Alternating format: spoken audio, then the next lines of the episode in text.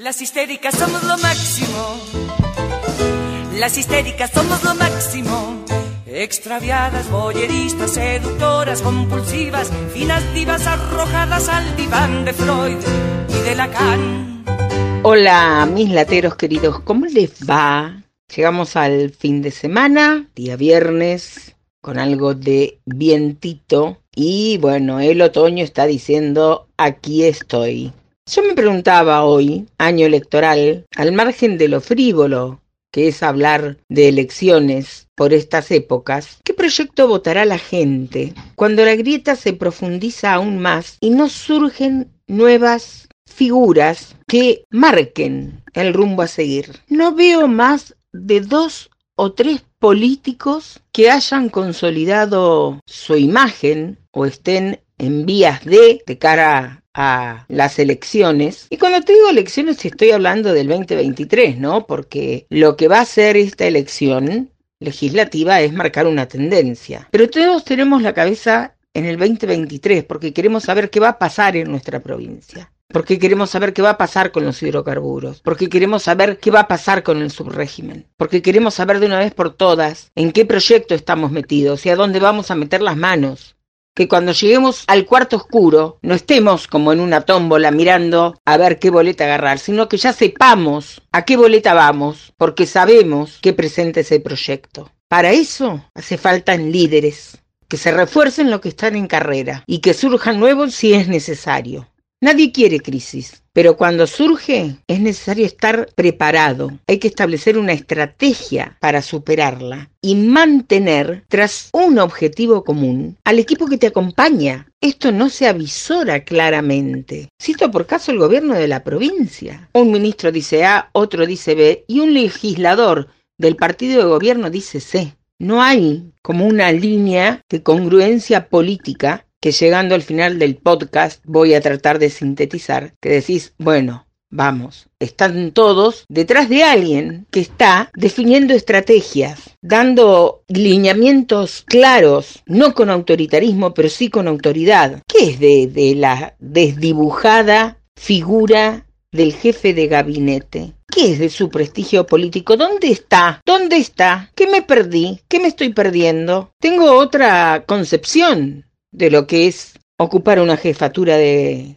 de gabinete. Suben y bajan títeres del escenario según sea el nivel de exposición en el que el gobierno los ubique y a qué nivel llegue la crítica que le hacen a esos funcionarios. La crítica que se les dispensa, que por estos momentos es poco, es escasa, ciertamente. Casi no hay crítica, no existe. Es como que te digan sos un desestabilizador si, si algo que consideras que no está bien lo decís. Bueno, yo lo digo, se me ha tildado de desestabilizadora, que me parece que me queda un poco grande, un poco grande y para nada este agradable ese calificativo. Podrán decir de mí lo que quieran, menos cuestionar mi profundo espíritu democrático y republicano. Tengo una trayectoria importante en la democracia de muchos más años de los que hoy pretenden decirnos qué tenemos que hacer, cuándo y cómo. Yo creo que anomia sería quizás un calificativo que podría describir en parte esta situación desorganización social, el aislamiento de las personas como consecuencia de la falta o la incongruencia de las normas. Te hablé esta semana en la lata de las consecuencias psicológicas de la segunda ola. Todos los medios que escuché hoy hablaron de la decisión de no aumentar las medidas restrictivas. Diario Provincia 23 de ayer.